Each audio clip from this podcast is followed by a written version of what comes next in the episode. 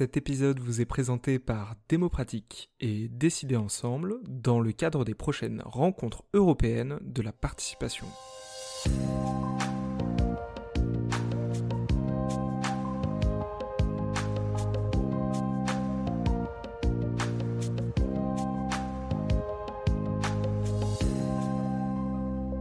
Bonjour à tous, bonjour à toutes, c'est Nicolas qui vous parle pour Démopratique. Dans ce quatrième épisode de préparation aux rencontres européennes de la participation, nous allons aborder la dernière controverse thématique. L'art, vecteur d'expression de la diversité ou au contraire de l'uniformité. Et je laisse William vous donner un premier aperçu de cette controverse.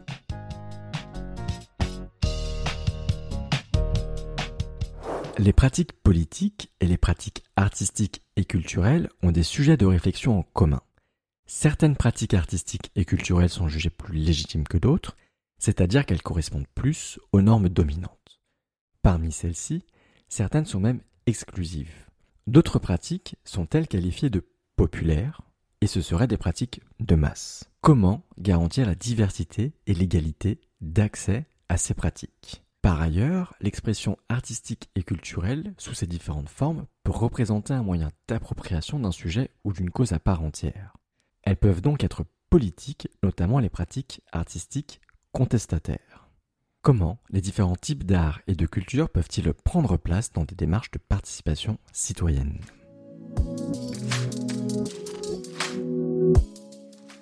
Cette controverse, le thème de l'art, est a priori moins directement lié à la question de la participation citoyenne. Pourtant, certains de nos problèmes et certains des problèmes de l'art sont similaires. Certaines visions de l'art ou de la politique peuvent être élitistes. Seuls quelques-uns, quelques élus, devraient faire de l'art ou de la politique. La démocratie participative propose une toute autre vision. La politique est l'affaire de toutes et tous. Nos intervenants de l'épisode sont des personnes qui réfléchissent et agissent afin que l'art soit l'affaire de tous. Nous recevons d'abord Jean-Michel Lucas, qui milite et agit pour la défense des droits culturels des personnes. Bonjour Jean-Michel, vous êtes le président d'une association qui s'appelle Laboratoire de transition vers les droits culturels. Notre première question, comment est-ce qu'on peut définir l'art et quelles sont généralement les formes d'art perçues comme légitimes et celles perçues comme marginales? On peut dire que c'est une question euh, redoutable, évidemment. Mais moi, quand on me pose cette question, je, me rappelle toujours euh, un article du Monde de 1956 d'un chroniqueur qui s'appelait Philidor et qui écoutait un, un, concert de rock'n'roll. Et, et, et, donc à 56, ça fait loin. Et il disait cette phrase euh, dans sa chronique le vrai jazz sera toujours défendu dans ses colonnes, mais cette piteuse caricature qui a nom rock'n'roll ne dépassera jamais, souhaitons-le, l'audience d'une oisive, oisive, jeunesse à tout asservi. On était en 56 donc euh, euh, voilà, personne n'était capable de, saisir euh, ce qui allait arriver. Et maintenant, personne ne ferait l'histoire de la musique sans parler du, rock, sans parler maintenant du rap, etc. Et nous, il nous a fallu 20 ans pour que le, rock soit reconnu, soit reconnu dans les SMAC, etc. Puis aussitôt que ça a été fait, ben, qu'est-ce qui se passe? Eh bien, ça s'institutionnalise, ça devient légitime. Et on a perdu 20 ans parce que pendant ce temps-là, pendant les 20 ans, ben, d'autres émergences sont apparues, d'autres énergies d'autres libertés euh, artistiques sont apparues. Alors ça a été euh, le rap, la techno, les jeux vidéo maintenant, puis peut-être des choses qu'on ne sait pas nommer. Donc il faut surtout pas chercher euh, où est l'art. c'est une liberté formidable et c'est une liberté qu'il faut qu'il faut se laisser aussi aux jeunes générations et ne, perdons pas notre temps à dire l'art est là. Et on ne sait pas et heureusement qu'on ne sait pas parce que c'est vraiment la liberté de nos imaginaires. Donc pose l'art comme un mystère et pas comme une catégorie parce que là on va s'y perdre. Voilà, c'est ça l'enjeu aussi pour le l'humanité, préserver cette liberté, cette liberté-là. Et euh, diriez-vous qu'il y a des destinataires de l'art? Oh, il n'y a pas. la question du, du destinataire de, de l'art est, est, réglée tout à fait autrement euh, dans les négociations internationales depuis, depuis une vingtaine d'années. Ça a été officialisé. La, la, la question de l'art, c'est la question de ce qui fait sens pour les personnes et pas pour des publics. Et donc, euh, au niveau de l'ONU, une négociation a eu lieu. La France a même applaudi. La France a dit oh, c'est formidable. C'est ce qu'on appelle la diversité culturelle, c'est-à-dire la, reconnaissance que chaque personne, chacun d'entre nous, est porteur d'une liberté d'imaginaire, de récit, de fiction. Donc, euh, donc c'est là que, ça se joue. Donc on est moins dans la question du public que dans la question de, des libertés qui se développent, qui peuvent se développer, qui peuvent s'enrichir au contact de, bah, ce qu'on connaît, des formes artistiques passées, des institutions, etc. Donc le vrai, le vrai enjeu, c'est pas le public, c'est au fond comment chacun d'entre nous peut bénéficier des ressources artistiques des uns et des autres. Et finalement, le, le, on dit toujours l'accès à la culture, hein, c'est vraiment une expression qui devrait disparaître de notre langage. En termes démocratiques, c'est plutôt comment chacun peut être, euh, disons, accompagné, comment chacun peut être en situation euh, d'être un compagnon euh, de ressources artistiques selon ce qui fait sens pour elle. Donc ça, c'est acté, c'est acté, c'est très bien écrit, et je regrette que, que beaucoup d'élus, beaucoup de services ne, le lisent pas, ne prennent pas ça comme cadre de référence dans le rapport de, de Mme Chaïd sur la liberté d'expression artistique. C'est un rapport de l'ONU, et ce serait formidable de pouvoir partir de, cette, de cette, ce cadre-là, parce que franchement, là, la démocratie, c'est notre capacité à être porteur de liberté, euh, d'imaginaire pour les autres. Enfin, Jean-Michel, notre dernière question. Quel lien peut-on faire entre art et démocratie? Ben, La bonne question, ce serait euh, d'abord de se dire à qui ils ont affaire. Hein. Et à qui on a affaire ben, C'est d'abord euh, euh, moins à des citoyens qu'à des personnes. Et ces personnes, quand on est responsable public, on doit les considérer comme libres et dignes. Donc déjà, de ce point de vue-là, on part avec l'hypothèse que chaque personne est producteur et quelqu'un qui donne sens et valeur à sa vie. Et d'ailleurs, la définition de la culture pour les droits culturels, c'est l'expression d'humanité des personnes. Donc, on ne peut pas dire qu'il faut intégrer des personnes à la participation. Si on parle culture, chaque personne est producteur de culture, puisque euh, l'enjeu c'est de faire relation d'humanité avec les autres. Donc c'est ça, c'est ça qu'il faut veiller euh, à, consolider, et non pas des personnes coincées dans un dans, un dans un univers replié sur elles-mêmes, etc. Euh, l'enjeu c'est au fond euh, les autres comme moteur de sa propre émancipation. Donc là, l'art, l'art, l'art, pas partout, mais si quand même nos imaginaires ne s'arrêtent pas aux frontières d'une institution. On est tous tous des, producteurs de récits, on a tous une, idée de ce qui est beau, ce qui est pas beau, c'est pas la même, donc on sera en conflit les uns avec les autres. Donc il faut prévoir euh, le fait que ce sera pas l'art, c'est pas de l'harmonie, euh, ce serait idiot de dire voilà on a trouvé le beau. Non, on est toujours dans la discussion. Moi je dis souvent dans la palabre, et c'est bien ça l'enjeu euh, de la participation, c'est reconnaître que bon, on n'a pas tous la même façon de donner sens au monde en matière symbolique, en matière d'émotion, et que bah, il faut il faut être capable d'avoir des lieux où on peut échanger changer, euh, palabrer, euh, pas être d'accord, mais en fait se concilier, parce que euh, l'enjeu c'est de faire humanité ensemble. Voilà. Ça c'est les textes internationaux et je m'étonne toujours que euh, les politiques culturelles, les politiques artistiques n'y fassent pas référence en France. Je sais pas pourquoi. On est on est sur un autre modèle, l'art ici, l'accès à la culture, les publics, les médiations. Oh, franchement, il serait temps de penser que une ville, un territoire, c'est d'abord des personnes qui donnent sens à leur vie et il faut qu'ils arrivent à donner sens à leur vie avec les autres. C'est ça le problème politique, c'est donner sens à sa vie avec les autres. Et là, l'imaginaire, ben, ça compte autant que l'emploi, l'habitat, euh, tout ça, ça compte beaucoup, la santé. Mais quand même, euh, quand on regarde le monde, on voit bien qu'il vit d'imaginaire, de, façon de penser, de, façon de, comment dire, pas de penser, c'est un peu plus que ça, de, valoriser certains symboles et, et, et de rejeter d'autres symboles. C'est vraiment euh, l'enjeu politique énorme. Et la démocratie, ben, elle met au cœur euh, pour le droit culturel, l'enjeu culturel, c'est exprimer son humanité aux autres cette histoire de démocratie, moi, ça me renvoie toujours à ce que disait Martin Luther King. Hein. Dans une démocratie, c'est des personnes libres et dignes. Et il dit, en fait, Martin Luther King disait, nous n'avons pas le droit, mais le devoir d'être libre. Eh bien, c'est ça l'enjeu de la participation, le devoir d'être libre.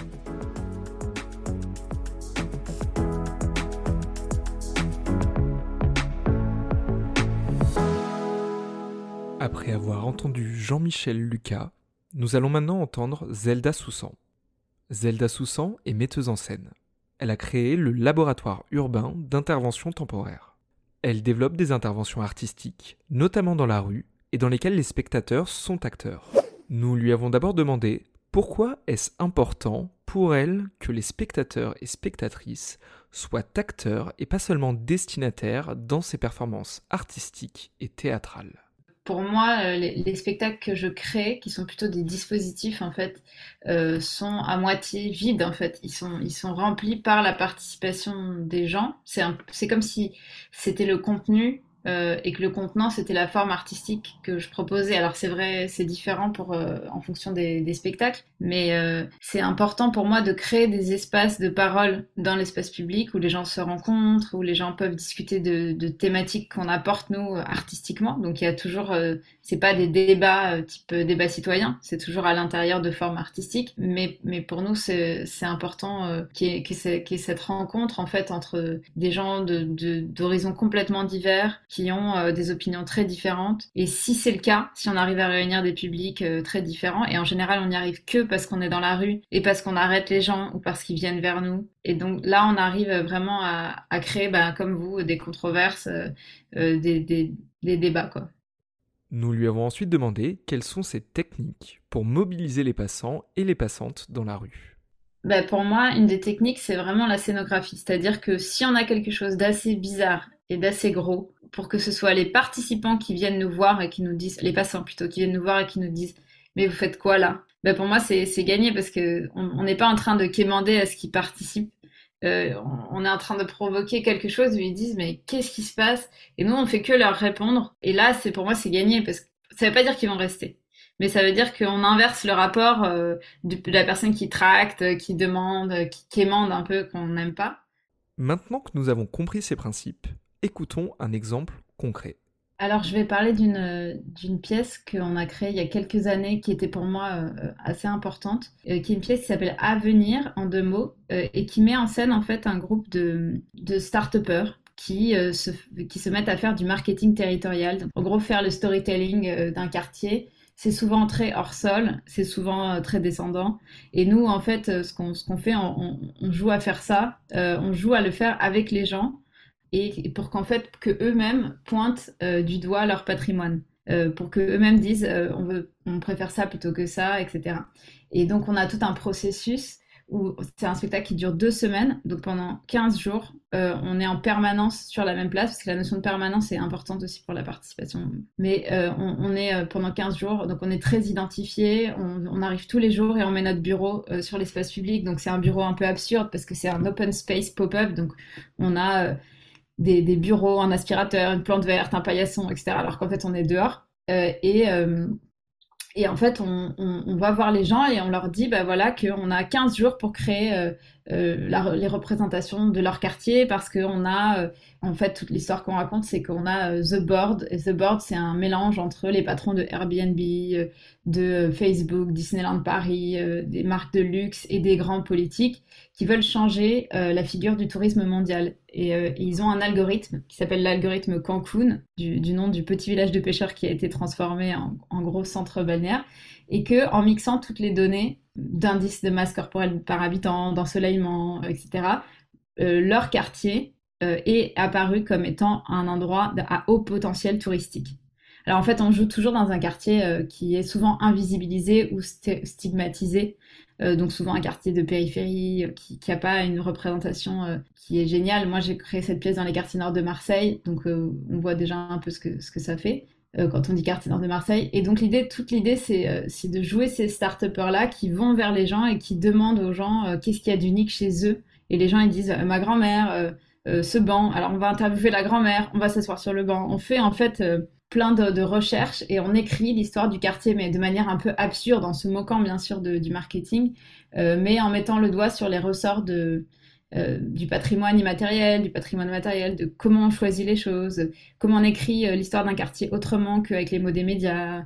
Et, euh, après, on pousse en, se moquant aussi du tourisme de masse et en créant des, des tours du quartier qu'on qu met en scène avec les habitants. Donc en fait, on se retrouve à mettre en scène un quartier avec ses habitants qui ont eux-mêmes choisi les symboles qu'ils veulent pour leur quartier.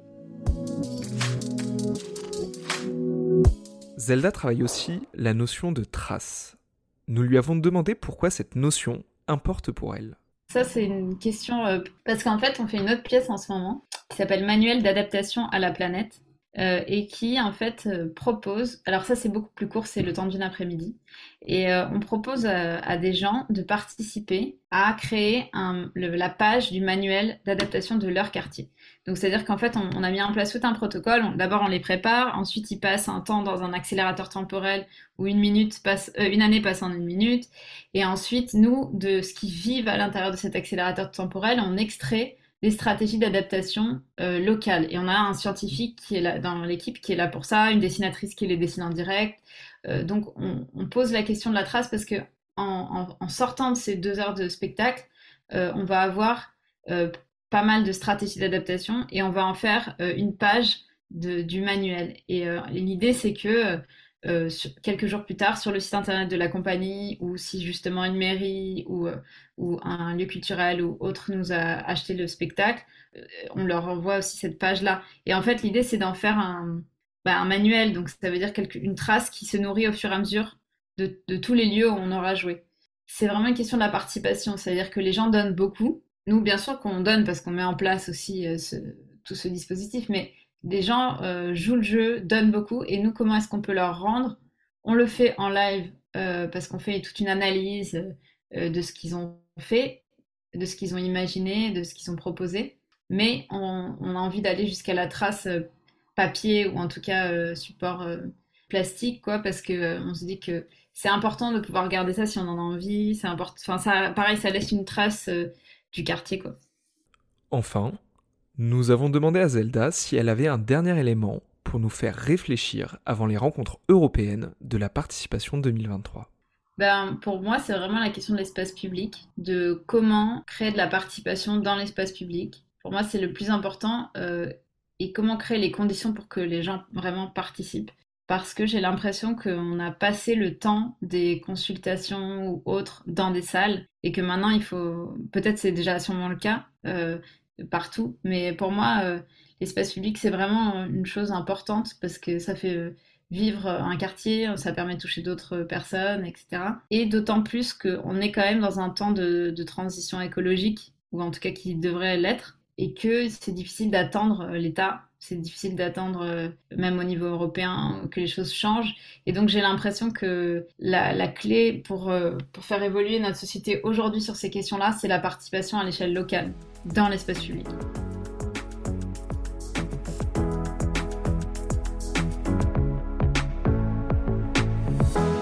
Nous allons désormais interroger Yann Dacosta. Yann, vous êtes donc le metteur en scène de la compagnie de théâtre Le Chafouin, située à Rouen.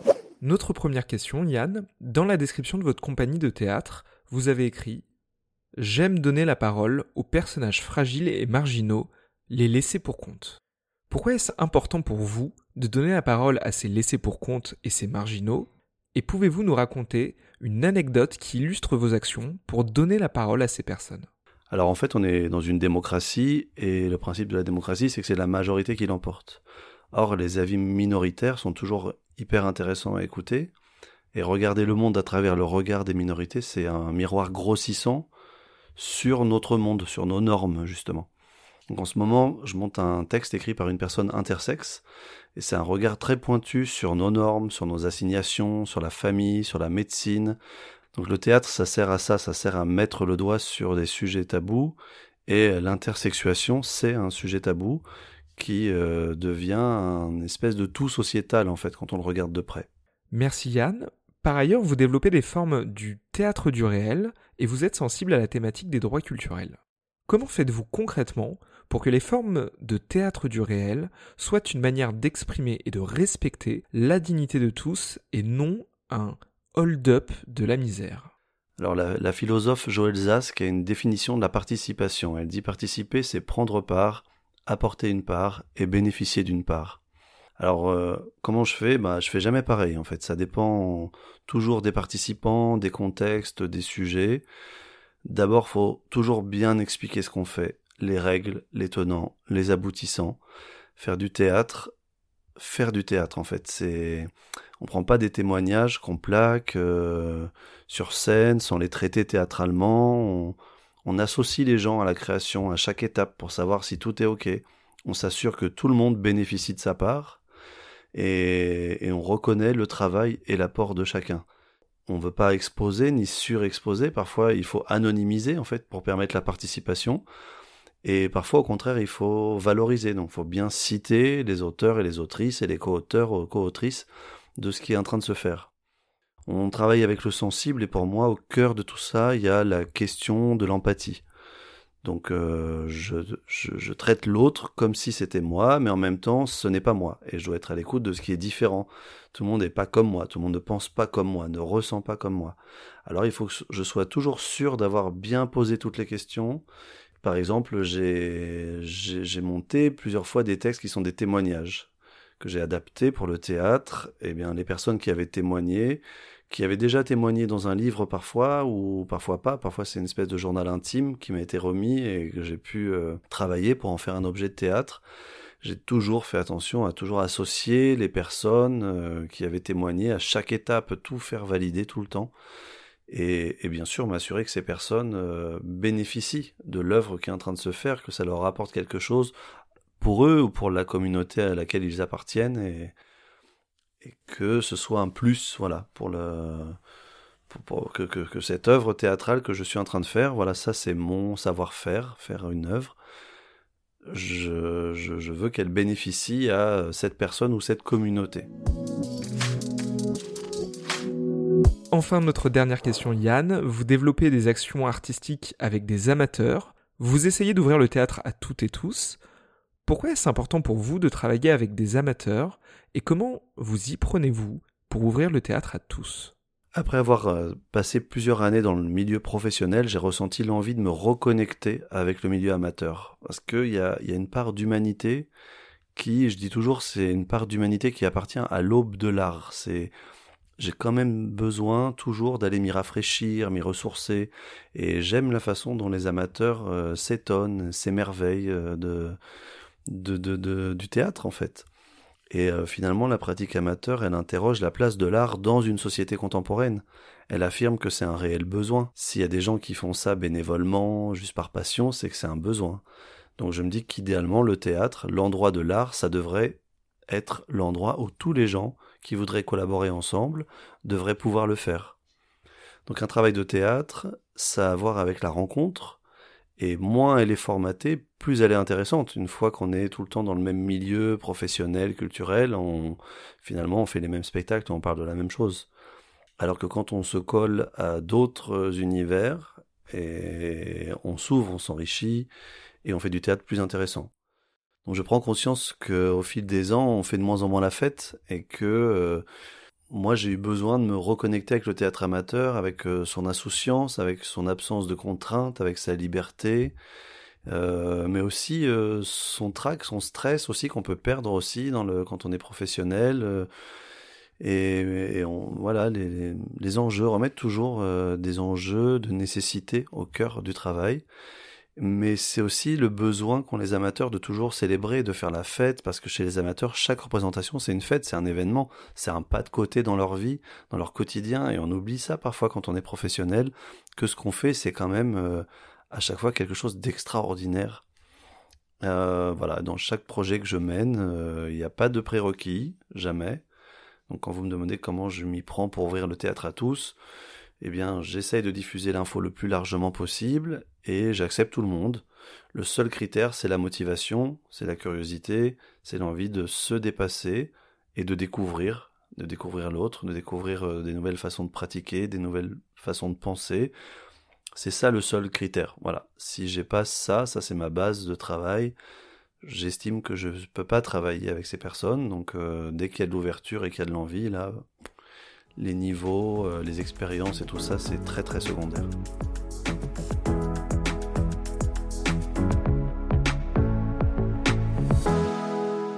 Et je profite de ce dernier épisode pour remercier William qui a coproduit ces 5 épisodes de préparation rencontre européenne de la participation. Ces épisodes ont été réalisés avec l'équipe de Décider Ensemble, que je salue également. Nous avons hâte de vous retrouver à Rouen pour les rencontres européennes de la participation. Merci beaucoup de votre écoute. À très bientôt.